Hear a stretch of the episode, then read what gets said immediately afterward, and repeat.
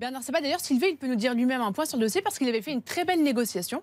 Et à la limite, je peux lui laisser la parole. Mais c'est très gentil, ça, Bah, de mettre sûr. en avant vos collègues. Ça. Bernard Et je suis très embêté, Julien. Ah. Je, je- je suis sur un cas qui va vous faire plaisir, quelque part un peu, qu'on a traité tout à l'heure avec Martha et Flixbus. J'ai des nouvelles. Ah. Donc c'est pour ça que je n'ai pas entendu ce que disait ma, Non, ma alors on était, on était sur le cas de Mathieu. Euh, Mathieu, je ne sais pas si vous vous rappelez, euh, ré- résumé en deux mots. Mathieu, c'est le cas 30 000 euros pour euh, ce chantier de rénovation. Et nous avions euh, eu euh, Monsieur Grenier, gérant de France Confort euh, Habitat. Et Bernard, tu, bah, vous aviez euh, bien négocié sur ce dossier. Voilà qu'elle le tutoie, celle-ci Oui, maintenant.